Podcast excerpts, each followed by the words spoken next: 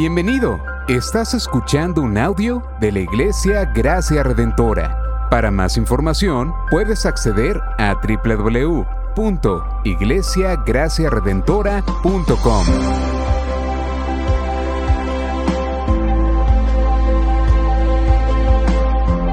En la exposición de la palabra, el pastor Xavier Torrado.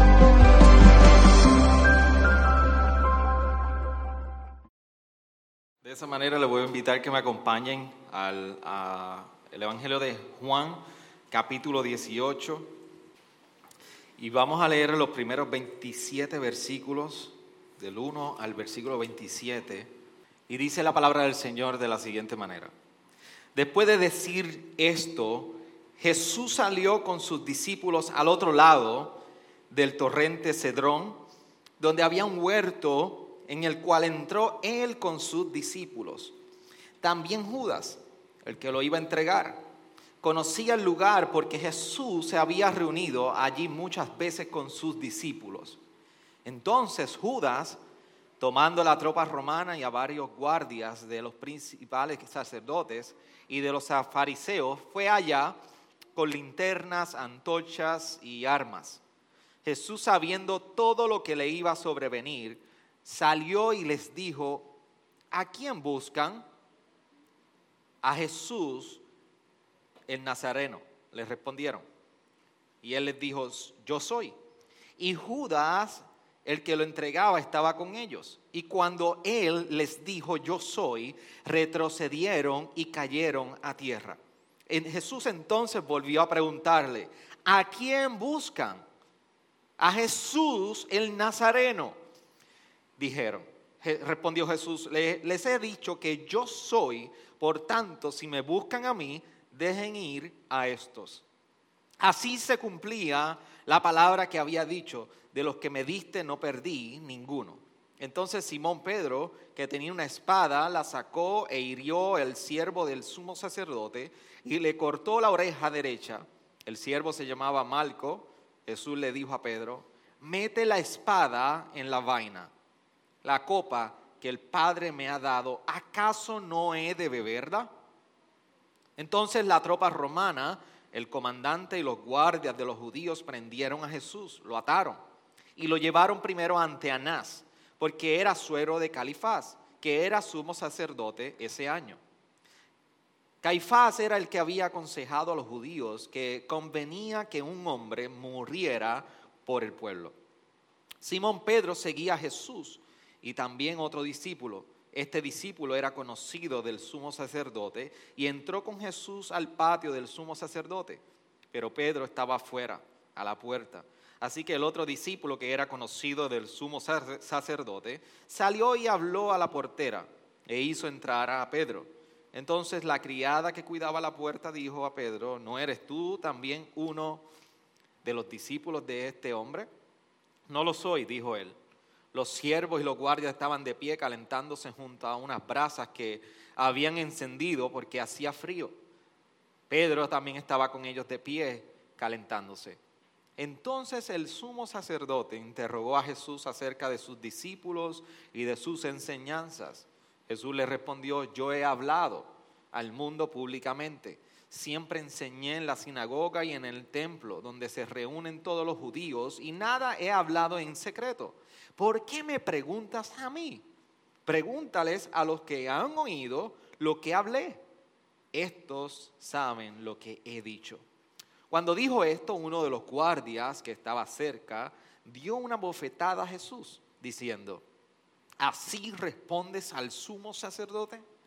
Jesús le respondió, si he hablado mal, da testimonio de lo que he hablado mal. Pero si hablé bien, ¿por qué me pegas? Anás entonces lo envió atado a Caifás, el sumo sacerdote. Simón Pedro estaba de pie, calentándose, y le preguntaron, ¿no eres tú también uno de sus discípulos? No lo soy, dijo Pedro, negándolo. Uno de los siervos del sumo sacerdote, que era pariente de aquel a quien Pedro le había cortado la oreja, dijo, ¿no te vi yo en el huerto con él? Y Pedro lo negó otra vez. Y al instante cantó un gallo. Entonces llevaron a Jesús de casa de Caifás al pretorio. Era muy de mañana y ellos no entraron al pretorio para no contaminarse y poder comer la Pascua. Oramos y damos gracias al Señor por su palabra. Señor, gracias. Te doy por este tiempo en tu palabra y te pedimos que tú traigas convencimiento y edificación al cuerpo por tus sagradas escrituras. Abre nuestro entendimiento, Señor, y ayúdanos, Señor, a vivir a la luz de ella en todo momento. En tu nombre oramos. Amén, amén. ¿Se puede sentar, iglesia? Nosotros, el último capítulo que estuvimos ah, predicando y en palabras del pastor Joel, vimos el capítulo 17 completo donde Jesús prácticamente estaba orando o haciendo una oración de intercesión por los discípulos. Ya estamos en el final eh, en cuanto al final, más bien la llegada, el acercamiento de Jesús a su crucifixión. La hora ha llegado, ese es el, hemos visto en los pasados capítulos, esa constante de Jesús diciendo, la hora ha llegado, la hora ha llegado. Y él decide en el capítulo 17 hacer una oración de intercesión por sus discípulos y que aplica a nosotros los discípulos del siglo XXI, orando para que no falte la fe, orando para que la palabra no falte, que permanezcan en la palabra, no se pierdan. Y ahora llegamos al momento donde Jesús decide moverse y pasar el torrente de Cedrón. Y aunque el evangelista, en este caso Juan, nos dice que es el Getsemaní o el monte de los olivos, sabemos que va de camino allá, al huerto. Hay muchísimas cosas que esta porción de la escritura confrontan en nosotros. Pero no sé si usted ha tenido la oportunidad de meditar un poco sobre las incongruencias que hay en la vida cristiana en cada uno de nosotros. Nosotros podemos estar afirmando la fe, podemos estar afirmando el Evangelio, podemos estar afirmando verdades de la palabra, pero medite un segundo en las incongruencias que en ocasiones nosotros encontramos en nuestra vida cristiana. Y, parte de esto es cuando nosotros lo que profesamos o decimos creer no coincide con lo que nosotros vivimos, testificamos o estamos haciendo. Segundo, cuando, cuando nuestra fe es puesta a prueba, de igual manera son evidentes las incongruencias en nosotros. Porque cuando la fe en momentos dados es puesta a prueba, nosotros prácticamente estamos siendo medidos si realmente lo que hemos creído y lo que hemos afirmado se sostiene aún en la dificultad. Así que las incongruencias de la vida cristiana están ahí. Es importante que nosotros miremos si hay algo en ellas, algo de ellas en nosotros. Y parte de lo que yo quiero que nosotros miremos es precisamente cómo esta porción habla a nosotros sobre incongruencia, aunque ese no es el tema. Pero por eso vamos a mirar dos elementos importantísimos en la obra de salvación.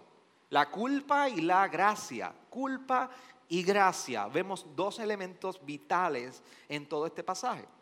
Para ello acompáñame a poder ser un recorrido a través de estos 27 versículos. Y del 1 al 11, y prácticamente lo vamos a dividir así, del 1 al 11 vamos a estar haciendo un enfoque sobre el arresto de Jesús y luego vamos a pasar del 12 al 27 y vamos a mirar cómo entonces el juicio de Jesús y la negación de Pedro, ¿qué tienen que decir a nosotros? Y cuando nosotros miramos el inicio de este periodo del, del arresto, nosotros vemos tres elementos. Y hoy, hoy me voy un poquito más específico en, en puntos para que usted me pueda seguir. Uno, estamos viendo el control de Jesús como hijo de Dios, 100% humano, 100% Dios, no ha perdido el control aún en este momento dado. En el capítulo 18 estamos viendo a Jesús teniendo control de todo, como soberano que es. Por eso el versículo 4 cuando comienza dice, Jesús sabiendo todo lo que le iba a sobrevenir, vemos uno de los elementos donde su soberanía está plasmada en esta situación. Jesús está teniendo control, nada de lo que está ocurriendo Y en este plan eterno del Padre Celestial para salvación y redención, Jesús está en todo control en todo momento.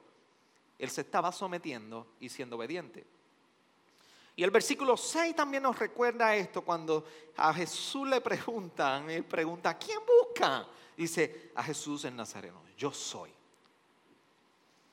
Esto nos recuerda a Isaías capítulo 40 hasta 55, nos recuerda también, nos da un, un, eco de lo que sucedió en Éxodo en un momento dado como Dios, el yo soy.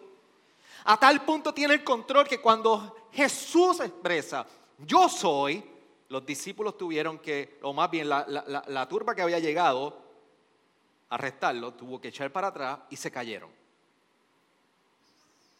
Este es el Jesús que tiene control de todas las circunstancias.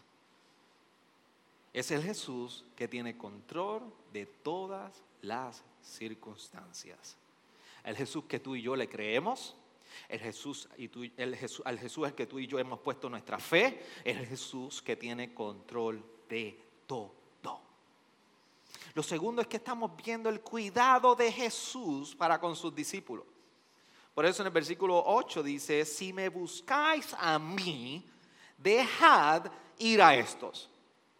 Si algo estamos viendo en Jesús es su cuidado con sus discípulos. Sus discípulos venían de estar arrastrando un periodo donde en los últimos capítulos hemos visto que noticias fuertes, momentos difíciles, asimilando todo esto de Jesús se va, Jesús tiene que ascender, pero Jesús en todo momento nos está recordando, aún en la promesa del Espíritu Santo, cuando habla del capítulo 14 al 16, también aquí estamos viendo su cuidado para con sus discípulos.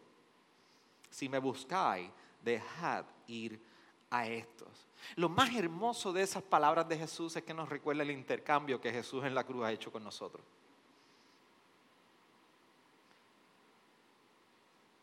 Son ellos los que debieran ir a la cruz. Es el injusto el que debió haber sido arrestado o los injustos cuando llegaron los guardias. Pero Jesús en su intercambio sacrificial, dejad ir a estos, yo soy. Así que Jesús se entrega en cuidado a sus discípulos. Y lo tercero es que vemos la, sumisión al plan eterno de Jesús para la redención de todos nosotros. ¿Por qué? Lo vemos cuando está expresando, prácticamente le dice a Pedro, saben que Pedro coge la espada, como bien recuerda aquí, en el versículo 11, y vamos a hablar un poquito de Pedro, porque con Pedro con Pedro usted tendrá, podrá tener varias, varias opiniones. Yo no sería como Pedro, o yo haría lo de Pedro, pero dame decirle algo, todos tenemos muchísimo más en común de lo que usted piensa con Pedro. Tenemos mucho en común con Pedro, más de lo que usted piensa. Pero Pedro toma la espada y... En palabras del puertorriqueño, no le cortó la oreja, le cortó el cuajo. ¿Usted escucha esa palabra? El cuajo de la oreja. Digo, eso es del barrio allá, yo de Arecibo, Miraflores, decían cuajo, yo no sé usted. Le cortó la oreja. En el Evangelio de Juan no lo vemos, pero los otros evangelistas nos enseñan que Jesús sanó a ese siervo. Juan nos dejó ahí un poquito de, ¿qué habrá pasado con la oreja del sirviente?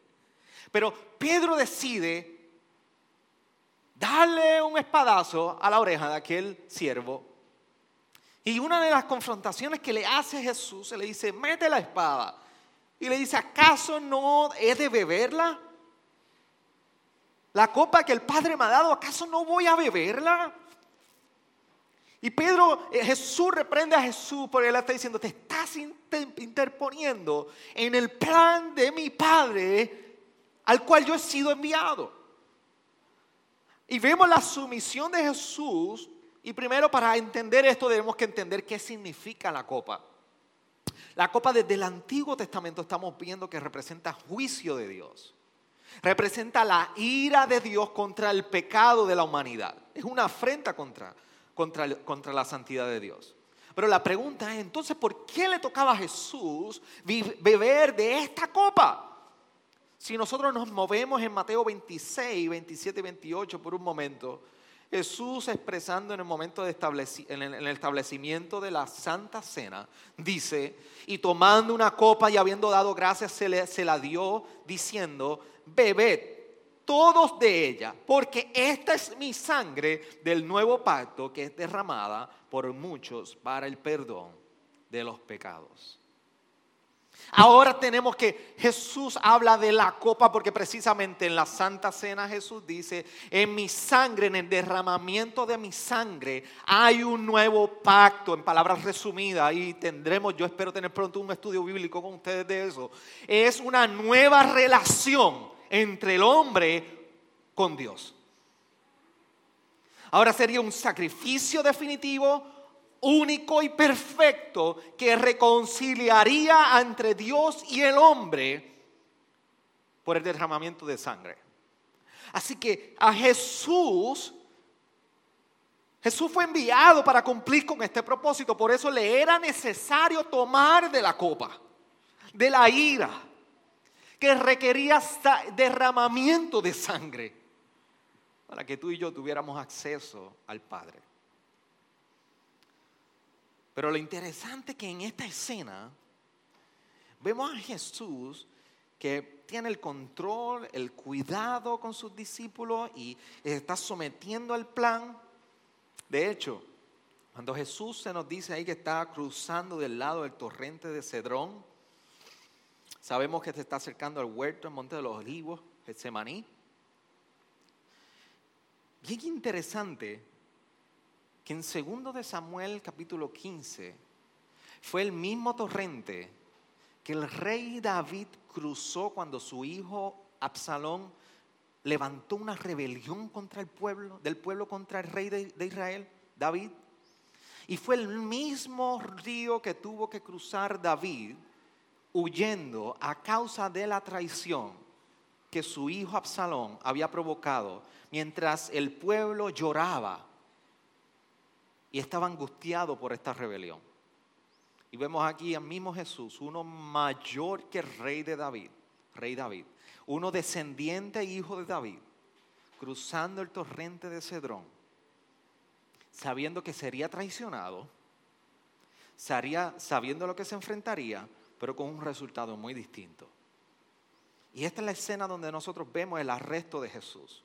Y de ahí se lo llevan al sumo sacerdote, o más bien se lo llevan al, al yerno del, sumo sacerdote, primero se lo llevan a Anás. Y de Anás se lo llevan a Caifás. Eso es del versículo 12 al versículo 27. Y hay tres, maneras, o dos maneras en las cuales nosotros vemos a Jesús en esta porción. Lo primero es que vemos a Jesús como, como un sumo sacerdote. Y bien interesante y curioso que Jesús, como su sumo sacerdote, está frente al sumo sacerdote Caifás. Y Dios usa prácticamente a Caifás para reafirmar el plan y el propósito de redención que él tenía. Porque en el versículo 13 vemos a Caifás diciendo, convenía que un hombre muriera por el pueblo.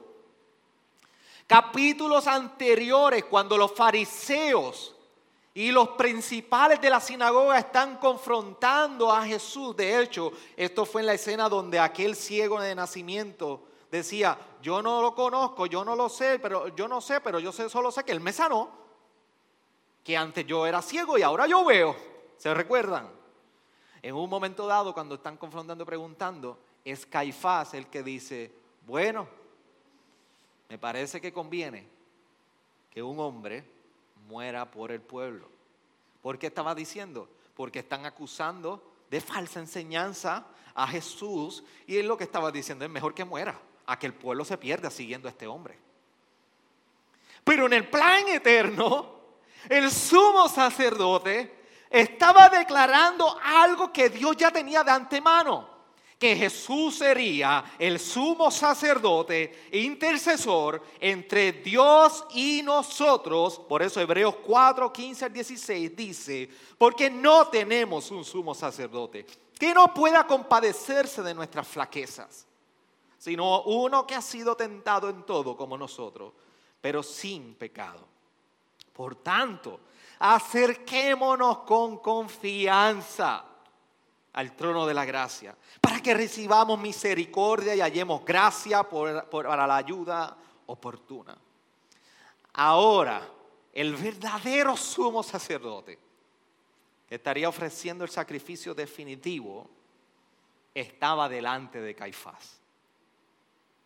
Y aquí vemos a Jesús interviniendo entre Dios y el pueblo como sumo sacerdote.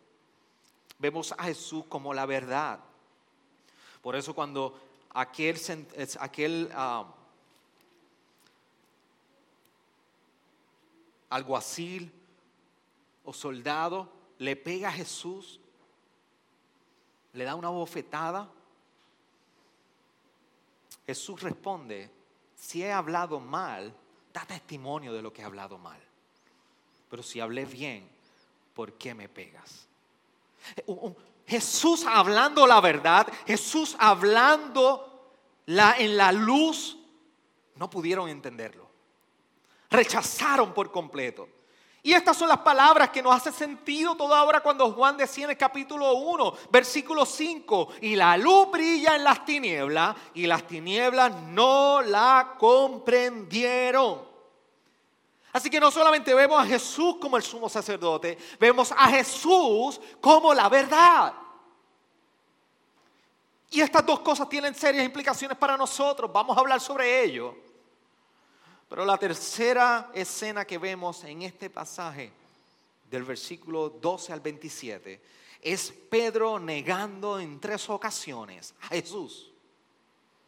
Pero vamos a mirar la vida de Pedro. Vamos a entender la vida de Pedro primero, antes de ver esa negación. Pedro en la vida de Jesús fue aquel que en el capítulo 6, versículo 68, cuando Jesús los confrontó a los discípulos porque estaban yéndose y se estaban abandonando, fue el que le dijo, cuando Pedro, Jesús le pregunta, ¿y ustedes también se quieren ir? Jesús fue, eh, Pedro fue el que le dijo en el capítulo 6, versículo 68, ¿a quién iremos? tú tienes palabras de vida eterna. Ese es Pedro. Fue el mismo que en el capítulo 13, versículo 37 le dice, Señor, ¿por qué, ¿por qué no te puedo seguir? por fin, por la calor está, está lloviendo. Señor, ¿por qué no te puedo seguir ahora mismo? Yo daré mi vida por ti. Fue el mismo que vimos aquí en el capítulo 18, que cuando fueron a arrestar a Jesús, sacó su espada y le cortó la oreja al sirviente. Pero fue el mismo que Jesús lo confrontó en ese capítulo 37, cuando le dijo, tú darás, tu vida darás por mí. En verdad, en verdad te digo que no cantará el gallo sin que antes me hayas negado tres veces. ¿Y qué sucedió? En tres ocasiones Pedro niega a Jesús. Aquel que había dicho, yo doy tu, mi vida por ti. Tú eres el santo, tú eres el, tú eres el Mesías. Tus palabras son vida eterna. Aquel que cuando llegó la turba sacó la espada tratando de defender a Jesús. Ahora se había encontrado negando a Jesús en tres ocasiones. El problema de Pedro es que su autosuficiencia fue su mayor vulnerabilidad. El comentarista Warren Wiersbe dice esta expresión que eh, yo creo que es importante compartirla con ustedes. Él dice, Pedro cometió todo error posible. Peleó al enemigo incorrecto, usó la arma incorrecta, tuvo los motivos incorrectos y logró los resultados incorrectos. La resistencia y la rebelión de Pedro no fue solamente manifestada con una espada tratando de detener el plan de que Jesús bebiera de la copa. Es que fue consumada en lo profundo de su pecado y de su condición natural de pecado, fue consumada cuando negó a Jesús en tres ocasiones. El problema de Pedro es que Pedro olvidó quién era a la luz del maestro. Pedro era un discípulo. Y esto fue lo que olvidó. Entonces la pregunta que tenemos que hacernos delante de toda la descripción que has hecho, pastor, en estos 27 versículos, ¿qué implica para nosotros? ¿Qué representa todo esto para nosotros? Cuando hablamos de Jesús como la verdad, sí podemos pensar que es cierto que todo lo que nos rodea en este mundo puede abrumarnos en ocasiones. Sí es cierto que podemos pensar y ver que oraciones que, eh, que nosotros realizamos no están siendo contestadas. Sí es cierto que podemos mirar y ver sufrimiento a nuestro alrededor, incluso en nuestras vidas. Sí es cierto que podemos experimentar aún tristeza en momentos dados en esta vida. Pero el Jesús como, la verdad nos recuerda que su verdad continúa brillando y continuará brillando por siempre. Por eso Pablo decía en 2 de Corintios 4, 6, pues Dios que dijo que de las tinieblas resplandeciera la luz, Él es el que ha resplandecido en nuestros corazones para iluminación del conocimiento de la gloria de Dios en la faz de Cristo. Aunque todo parezca oscuro, hay uno que cruzó la oscuridad del valle del torrente de Cedrón y continúa brillando en nosotros. Continúa iluminando nuestra vida. Continuando, continúa siendo la verdad en nosotros. Aunque todo parezca oscuro, Jesús sigue siendo la verdad por siempre. Cuando hablamos de Jesús como sumo sacerdote, ¿qué representa para nosotros? Lo hermoso es que representa que es nuestro intercesor. Él no solo me dio el sacrificio, Él se hizo el sacrificio por nosotros. Por eso Hebreos 2, 17 al 18 nos recuerda. Por tanto, tenía que ser hecho semejante a sus hermanos, nosotros, en todo, a fin de que llegara a ser un misericordioso y fiel sumo sacerdote en las cosas que Dios atañen para hacer propiciación por los pecados del pueblo. Pues por cuanto Él mismo fue tentado en el sufrimiento, es poderoso para socorrer a los que son tentados. Si usted escuchó bien ese pasaje, fue el sumo sacerdote, me dio el sacrificio, se hizo el sacrificio, murió por nosotros nos liberó de la culpa del pecado, pero incluso en Él encontramos con quién identificarnos nuestras flaquezas, a tal punto que es el poderoso para socorrernos cuando tú y yo somos tentados. Esto es Jesús como sumo sacerdote. Es alguien que se identifica con nuestra vulnerabilidad. Hoy es un buen día si tú dices, estoy vulnerable, estoy débil en mi fe. El sumo sacerdote es quien interviene por ti. No solamente como es nuestro intercesor como sumo sacerdote, es que también ahora nos ha dado un acceso al Padre. Y, y, algo que hizo Jesús como sumo sacerdote es que él se sometió a la voluntad del Padre. Él fue capaz de reconocer a su Padre Celestial y decir, yo me someto al cuidado, la voluntad de mi Padre, que es mejor que mi voluntad, y sé que Él tendrá el control y cuidará de mí.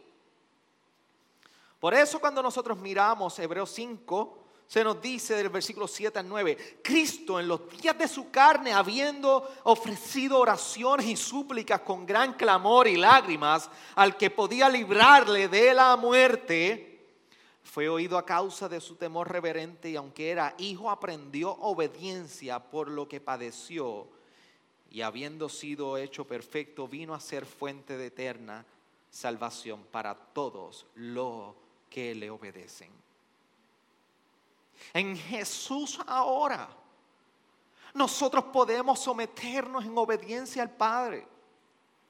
Porque nos ha enseñado lo que es entregarnos a la voluntad del Padre. Nos ha enseñado que es el socorro a nosotros y que en Él podemos vivir en obediencia. Pero también saber que es nuestro intercesor, que nos da acceso al Padre y saber que tenemos un Padre accesible a cada uno de nosotros nos lleva a vivir sin temor en este tiempo. Nos lleva a vivir en temor porque el sufrimiento de Jesús nos ha dejado un ejemplo de que cuando tú y yo nos encontramos débil en esta vida ante el sufrimiento, podemos vivir en obediencia al Padre, pero aún así también hallamos gracia, misericordia y la ayuda oportuna en nuestra dificultad. Esto es lo que representa que Jesús sea el sumo sacerdote para nosotros. Así que Jesús como verdad continúa iluminando en nuestras vidas a pesar de que lo que veamos no sea lo más claro. Jesús como su sumo sacerdote nos da un acceso que no teníamos, pero nos da una paz para vivir en este tiempo en obediencia, en afirmación del cuidado de Dios Padre para con nosotros y sin temor, porque Dios está detrás de todo esto. Pero cuando llegamos a la negación de Pedro, tú y yo podemos encontrarnos en ocasiones como Pedro que paso a paso en nuestra vida pareciera que es un compromiso más profundo con Dios, pero al final es una reafirmación nuestra, de nuestra evidente hipocresía en la vida cristiana. Pareciera que nosotros en ocasiones caminamos, caminamos, caminamos, caminamos y caminamos y caminamos en una relación más profunda con el Señor, pero realmente descubrimos que hay una realidad continua de negar quién es Él. Un ejemplo, podemos vivir llegando aquí puntualmente, responsablemente, sin fallar ni un servicio, domingo tras domingo, semana tras semana. Y esto tan solo puede reafirmar nuestra negación. ¿Por qué? Porque podemos estar expresando constantemente, yo daría mi vida por ti, Señor, yo daría mi vida por ti. Pero al final en nuestras vidas lo que están testificando es, yo no lo conozco. Por eso cuando el gallo cantó, en aquella tercera ocasión que Pedro negó a Jesús, el canto de aquel gallo fue un canto de llamado al arrepentimiento. El canto del gallo trajo una culpabilidad en Pedro por resistir la voluntad de Dios. Pero de igual manera aquel canto de aquel gallo trajo un llamado al arrepentimiento en la vida de Pedro.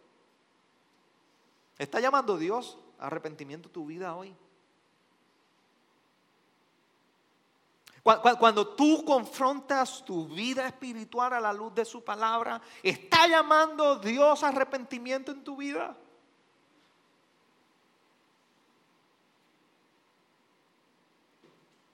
El evangelista de Lucas, en Lucas, nos dice, bien interesante, en el capítulo 22, versículo 61, que cuando Pedro negó en la tercera ocasión, Jesús lo miró y cuando lo miró, dice que quebrantó a Pedro y él supo que las palabras, se había acordado de las palabras que el maestro le había compartido. Y dice que estuvo maldiciendo y llorando y entristecido por haber fallado a su maestro. Pero de igual manera, nosotros vivimos en la ciudad, si usted lo puede decir así, pero los que han ido a mi casa saben donde nosotros vivimos ahora, apartamento, que hay una pequeña comunidad que es como un pequeño campo en medio de, múltiples edificios. Y ahora tengo no solamente caballos, gallinas, tengo un squad de eh, guineas. Todas las mañanas y todas las tardes. Guinea. Si alguien quiere ir a cazar, en confianza, ese es el lugar. Y yo me levanto en la mañana, temprano, muy temprano, y escucho el gallo cantar. Pero cuando el canto canta, cuando el gallo canta, los gallos no cantan llegando a la oscuridad. Los, gallos cantan anunciando la llegada de un nuevo día. para Pedro fue el momento de culpabilidad, fue el llamado de arrepentimiento, pero fue el anuncio de un nuevo día. Fue el anuncio de que de la oscuridad se estaba moviendo todo a un nuevo día lleno de luz. La oscuridad terminaría. Y este fue el recordatorio para Pedro la oscuridad terminaría, el sol saldría. Y las palabras del salmista en el Salmo 35, 30, 30 versículo 5 describen esto cuando dice, porque tu ira es solo por un momento, pero su favor es por toda una vida. El llanto puede durar toda la noche, pero a la mañana vendrá el grito de alegría. En todo esto vemos la gracia de Jesús. Vemos a Jesús como el rey David cruzando el torrente de Cedrón, a pesar de que sería traicionado, pero con la voluntad firme de someterse al plan eterno de redención de cada uno de nosotros. Se rindió al Padre, a la voluntad del Padre. Sanó a Malco el, el siervo protegió a los discípulos, entregó su vida por todos los pecadores. Y más adelante veremos y descubriremos que Él reafirmó a Pedro a pesar de haberle negado. Entonces vemos un Jesús lleno de gracia ante nuestra culpa, de todos los que le rodeaban, de la culpa de Pedro, de todo el sumo sacerdote Caifás tuya y mía. Y con esta gracia tenemos que decir y afirmar. Su, su, gracia en nosotros demanda una respuesta de nuestra alma y nuestra vida. Demanda una respuesta por completo. Por eso tenemos que preguntarnos, ¿a qué me llaman arrepentimiento? Jesús hoy en su palabra. Puedes ver la gracia de Jesús llamando la atención en tu vida. Y a pesar de que nosotros debimos de estar en su lugar, no hay otra cosa que este pasaje nos recuerde que ante tanta culpa que tú y yo podemos enfrentar, la gracia de Jesús ha sobrepasado todo ello y nos llama al arrepentimiento y nos demanda ¿Qué vas a hacer con tu vida? ¿Cómo vas a seguir viviendo? ¿Cómo vives estos días aún de pandemia con aquel que realmente se sometió a lo difícil para que tú y yo tengamos vida? La vida de Jesús como sumo sacerdote, como la verdad y ante la negación de Pedro, demanda de ti y de mí una respuesta hoy. La contestación solamente la sabes tú. ¿Cuál va a ser tu respuesta al Jesús de toda gracia? Por eso yo te invito a que tú inclines tu rostro ahí y tú puedas hablar con Dios de cuál es tu respuesta al Jesús de toda gracia en tu vida.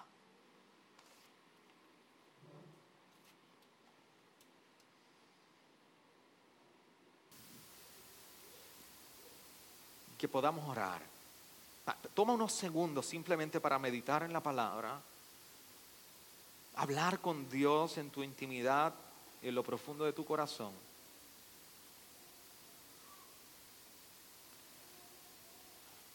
Y poder traer respuesta ante Dios por, por la gracia que tú has podido experimentar y que vemos de Jesús hacia nosotros.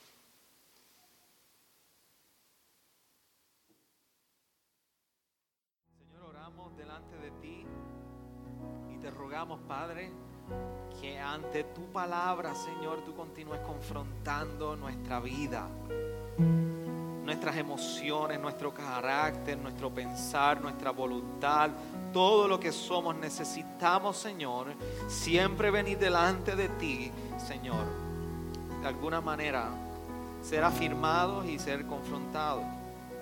Señor, enséñanos a vivir una vida en arrepentimiento y fe, donde ante tanta culpa que nosotros experimentamos seamos recordados que lo único que nos sostiene delante de ti es tu gracia, que no hay favor que nosotros podamos alcanzar, sino que todo ha sido dado en Cristo Jesús.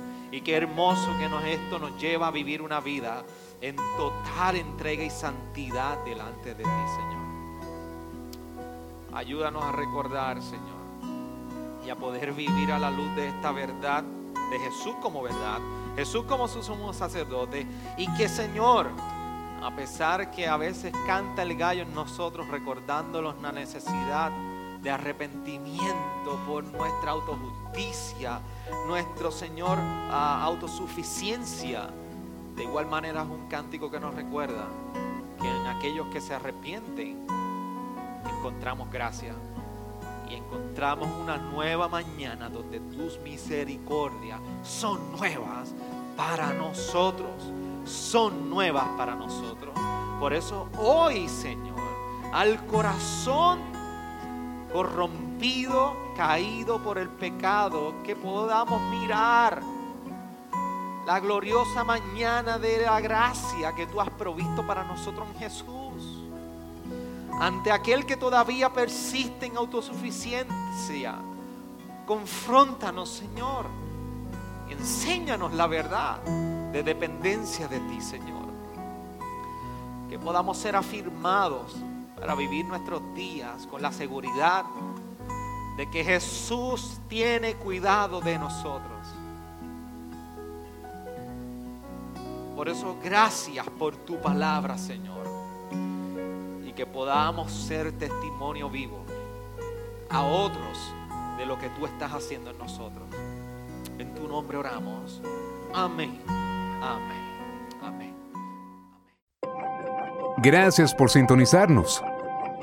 Puedes encontrarnos en las diferentes plataformas de redes sociales, como también visitarnos a www.iglesiagraciaredentora.com.